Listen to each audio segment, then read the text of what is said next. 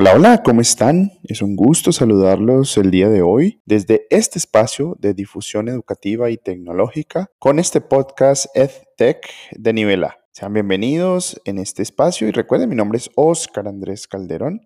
Soy Senior Coach en nivel A y también Google Innovator y Trainer. Así que comencemos.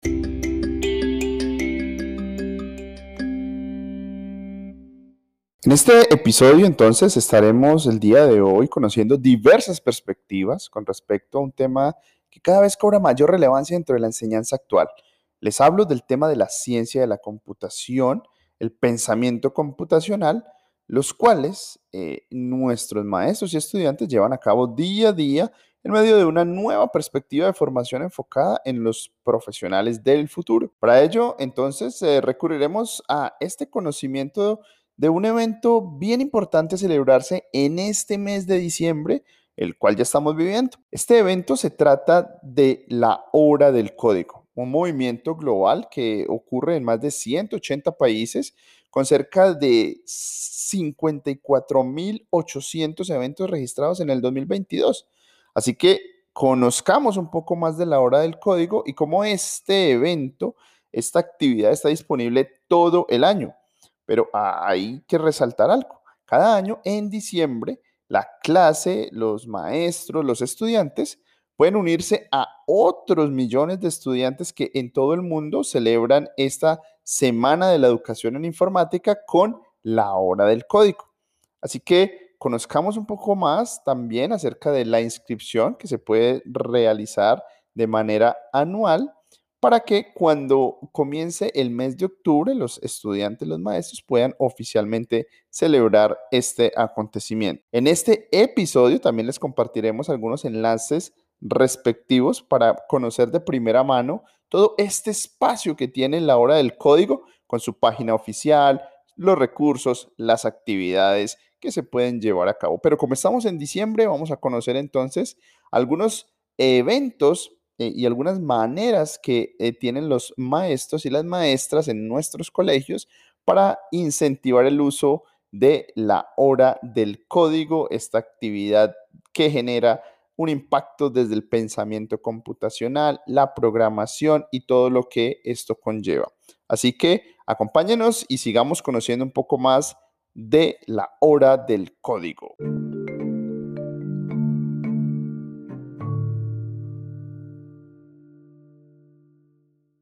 Pero antes de iniciar con este episodio, quiero contarles una pequeña anécdota. Una anécdota que tiene que ver con la historia de Google, la cual comienza por allá en 1995, precisamente en la Universidad de Stanford. Allí Larry Page estaba evaluando cómo cursar un posgrado en Stanford y Sergey Brin, un estudiante de esa universidad, debía mostrarle la institución, hacerle un recorrido. Algunos dicen que en ese primer encuentro no coincidieron estos dos en casi nada, pero al año siguiente formaron una asociación.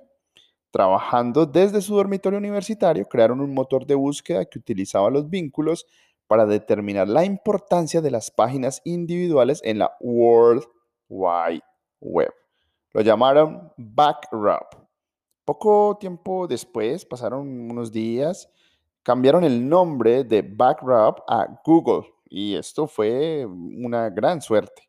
Se inspiraron en una expresión matemática, la cual el número uno seguido de 100 ceros formaba un poco el tema de Google, lo cual también reflejaba perfectamente la misión de Larry y de Sergey de organizar la información del mundo para que fuera accesible y útil para todos. Entonces, quería iniciar con esta anécdota que nos va a dar partida para conocer algunos aspectos en este episodio sobre algo bien, bien interesante que es la hora del código.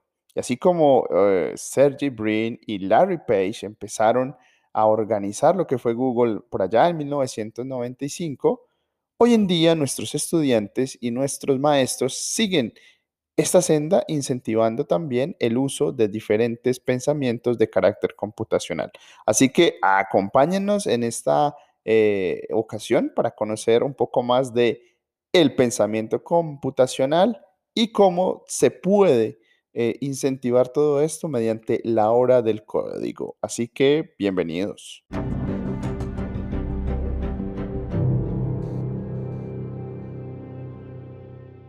¿Y cómo podemos incentivar esa actividad o esas actividades que podemos realizar con la hora del código en nuestras instituciones o en los colegios eh, de manera lúdica y de manera activa? Pues este movimiento de la hora del código permite que los estudiantes desarrollen, como lo hemos venido diciendo, ese pensamiento computacional con diferentes pasos. Por ejemplo, los estudiantes pueden aprender eh, no solo a usar la tecnología, sino también cómo crear tecnología. Por ejemplo, con las actividades de la hora del código podemos de manera sencilla y divertida introducir a los estudiantes en la informática, quizás algunos por primera vez, ¿cierto? Entonces, con la hora del código encontramos actividades que se adaptan a los diferentes entornos, puede ser en una clase, en el salón, allí de manera viva, real, también puede ser una actividad después de la escuela, allá en sus casas, en persona también o de manera virtual.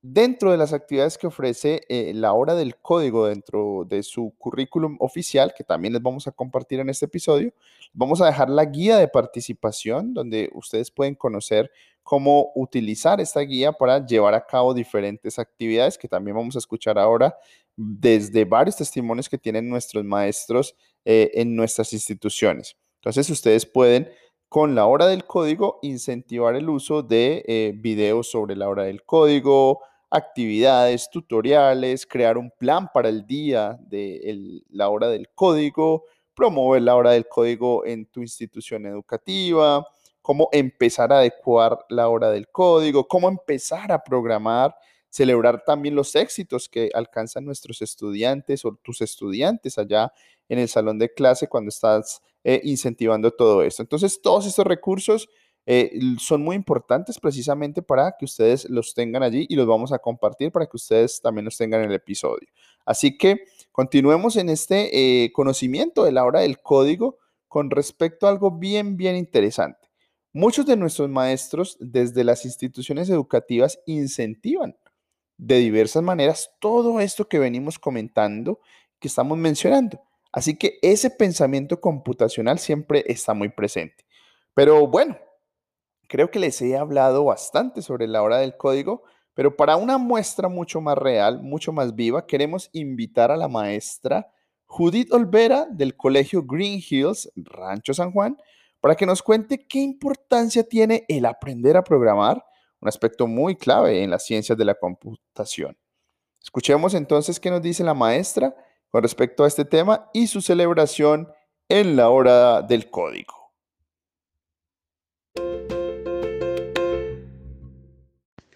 Decía Steve Jobs, todo el mundo debería aprender a programar, pues te enseña a pensar. Hola, soy Judith Olvera y soy Computer Science Teacher en Green Hill School, Rancho San Juan. Programar permite desarrollar habilidades clave para el futuro, como resolver problemas y trabajar en equipo, a mejorar la comprensión lectora y las competencias matemáticas. Ayuda a adaptarse a los cambios y sobre todo a fomentar la creatividad. Por todas estas razones estamos convencidos de la importancia de saber programar y es por eso que desde hace cinco años nuestros alumnos, desde primero de primaria hasta tercero de secundaria, participan en la hora del código.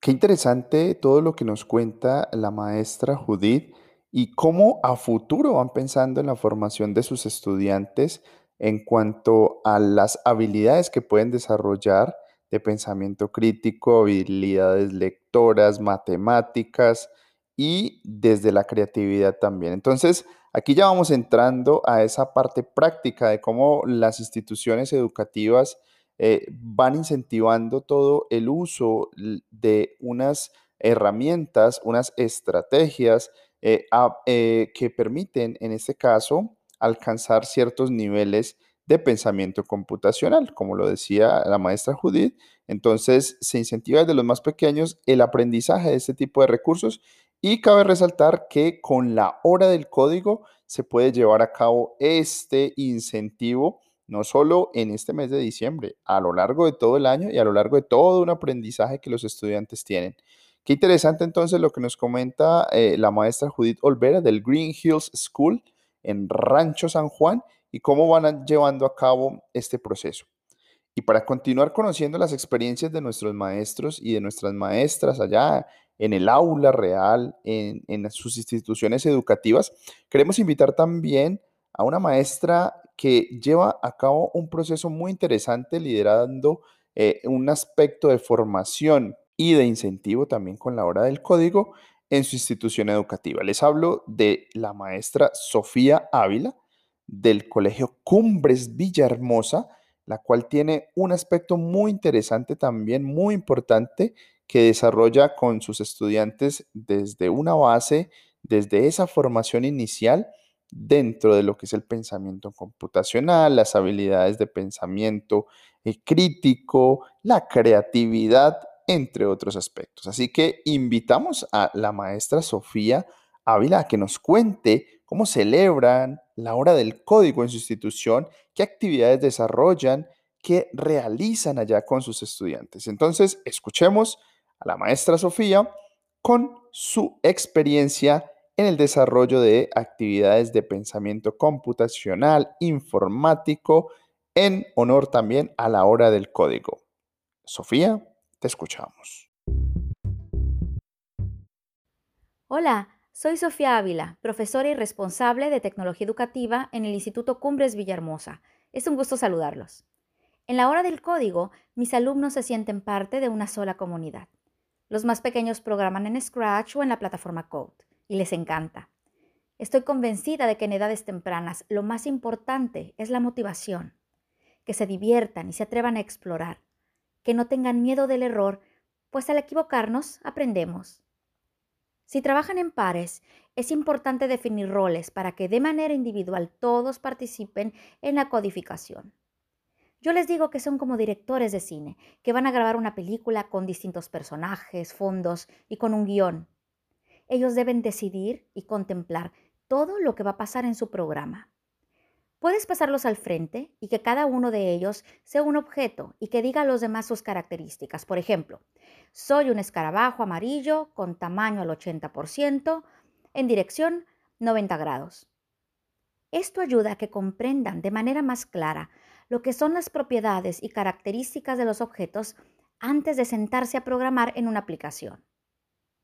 En esta hora del código 2022, mi consejo es que lo disfrutes y que crees un ambiente relajado y colaborativo donde tus alumnos también puedan experimentar el mundo maravilloso y divertido de la programación. Hasta la próxima. Bueno, esta experiencia que nos cuenta eh, la maestra Sofía definitivamente tiene una perspectiva del mundo de hoy, una perspectiva que incentiva a los más pequeñitos en este mundo de la programación. Y qué importante también que nos menciona algunas de estas herramientas como Scratch, el cual permite eh, desarrollar estas habilidades de una forma muy lúdica. Y algo que también cabe resaltar aquí es la forma en que la maestra Sofía incentiva con estos ejemplos, llevando a los niños también en un mundo no tan cerrado, no tan, no tan cohibido, sino que es un mundo más abierto, un mundo más eh, divertido también, enfocando todo este desarrollo del pensamiento computacional a partir de la programación y cómo va organizando todo esto. Felicitaciones a Sofía por todo esto que desarrolla y qué buenos consejos los que nos brinda en esta ocasión precisamente para incentivar en nuestras instituciones educativas eh, este aspecto de la programación con la hora del código. Así que ya la escucharon, ya tienen un gran ejemplo aquí a seguir también con la maestra Sofía, con lo que también nos comentaba la maestra Judith. Y de esta manera vamos entendiendo en qué función vamos eh, adaptando también todo lo que queremos realizar para incentivar la hora del código en nuestros colegios con nuestros estudiantes. Recuerden, desde los más pequeños tienen toda esta capacidad de ir aprendiendo a programar, a organizar sus pensamientos lógicos, matemáticos, la forma en que describen, la forma en que actúan. Todo esto conlleva a que vayan desarrollando este tipo de pensamiento que, como lo hemos venido diciendo, es muy importante para los trabajos a futuro, para el desarrollo de habilidades sociales, comunicativas y demás. Qué interesante, felicitaciones a la maestra Sofía y muchas gracias por estar aquí compartiéndonos esta experiencia.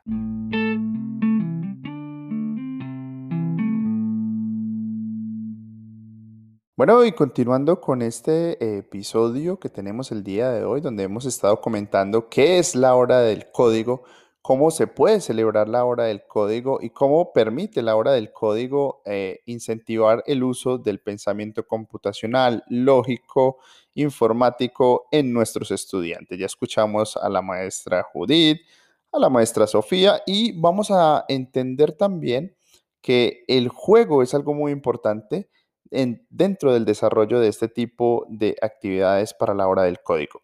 Así que invitamos a Pedro Reyes del Colegio Kilimanjaro en Monterrey, que nos va a mencionar una herramienta muy lúdica eh, que a partir del juego incentiva esta actividad. Les hablamos de una herramienta muy útil que la pueden obtener de manera muy sencilla en las instituciones educativas y también fuera de ellas. Así que Escuchemos a Pedro Reyes que nos va a mencionar esta herramienta, nos va a invitar también a hacer este uso eh, muy didáctico y muy educativo para incentivar la hora del código. Pedro, te escuchamos con esta invitación y esta experiencia que tienes utilizando esta herramienta. Así que cuéntanos en qué consiste eh, la actividad que realizas con tus estudiantes. Hola, buen día. Soy Pedro Reyes del Kilimanjaro Monterrey. Para celebrar ahora próximamente la hora del código, les recomiendo Minecraft Education Edition. Este juego que conocemos ahora en su versión educativa, pues tiene la opción de poder controlar un agente, es un personaje que sale en el juego, y poder darle indicaciones por medio de, de programación. Lo bueno es que para los que tenemos alumnos pequeños, tenemos la opción de programación en bloques. Entonces, si los alumnos todavía no saben código, pueden utilizar la programación en bloques, podemos utilizarla para que el agente pueda construir este, edificaciones, pueda modificar el terreno del juego y hacer prácticas bastante interesantes. Entonces, les recomiendo Minecraft Education Edition para la hora del código. Saludos. Y ahí teníamos la experiencia muy interesante, muy importante, muy lúdica que nos contaba el maestro Pedro Reyes con respecto al uso de Minecraft Education, donde los estudiantes pueden, como lo comentaba, formar bloques, construir, diseñar casas, edificios, castillos, bueno, entre otros recursos. Y es una manera muy importante de incentivar en los más pequeños esta introducción también al pensamiento computacional, de diseño, de organización, de bloques, de estructuras y demás, que se traduce más adelante también en el desarrollo de otro tipo de habilidades organizativas, de trabajo en equipo, de diseño y bueno, todo lo que tiene en sí el desarrollo de este tipo de actividades en la formación de los estudiantes. Muchas gracias allí a Pedro Reyes que nos comentaba de este espacio con Minecraft Education. También vamos a dejar allí algunos enlaces para que puedan explorar estas herramientas que nos han comentado los maestros en, esta, eh, eh, en este episodio el día de hoy. Bueno, y como vemos son muy variadas las actividades que cada institución educativa, sea en México y en el mundo, promueve dentro de lo que es la celebración de la hora del código en este mes de diciembre. Y cada una de estas es muy, muy significativa para cada estudiante en su formación. También dentro de esta experiencia de enseñanza del pensamiento computacional, es muy importante tener en cuenta que desde los más pequeños hasta los más eh, grandes estudiantes pueden desarrollar este tipo de pensamiento, de situaciones de resolución de problemas, de organización y demás a partir del incentivo que hemos estado escuchando. De verdad que es de admirar todo lo que los maestros y las maestras y por supuesto la comunidad escolar promueve hoy en día con respecto a que estos niños, estas niñas, los jóvenes y por supuesto también los adultos, los maestros, debemos conocer para ser parte de esta sociedad del conocimiento que poco a poco ha ido cambiando nuestra forma de ver el mundo. Desde un simple hecho de organizar unas sillas hasta crear un videojuego que permita salvar al medio ambiente, todo, todo esto contiene pensamiento computacional. Que los chicos aprendan este tipo de conceptos es algo vital hoy en día para solucionar problemas, apreciar el mundo con otros ojos, trabajar colaborativamente y resolver tantas situaciones que son permeadas por la lógica y por el orden de nuestros pensamientos.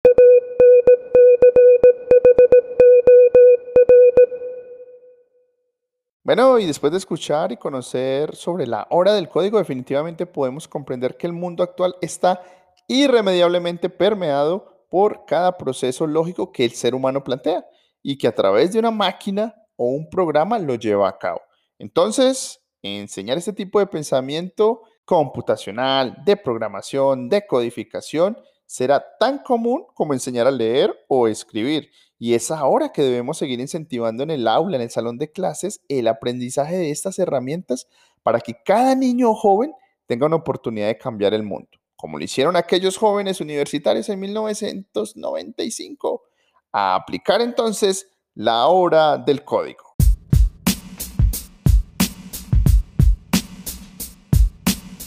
Y esto ha sido todo por hoy. Esperamos que hayan disfrutado de este episodio y que hayan podido conocer un poco más acerca de la hora del código y todas las actividades que realizan los maestros y las maestras para incentivar este aspecto tan importante en la educación de hoy. Recuerden también que si necesitan mayor asesoría o servicios con respecto al uso de este tipo de actividades, de pedagogías, de herramientas también de Google para la educación, Pueden contactarnos en cualquier momento, ya que desde nivel A tenemos a su disposición todo el asesoramiento que requieran para la implementación y uso de cada aplicación tecnológica y educativa. Un abrazo para todos y nos vemos en un próximo episodio. También no olviden escuchar los episodios anteriores para que sigan conociendo todo lo relacionado con las herramientas de Google Workspace for Education y otras herramientas más. Se cuidan hasta la próxima.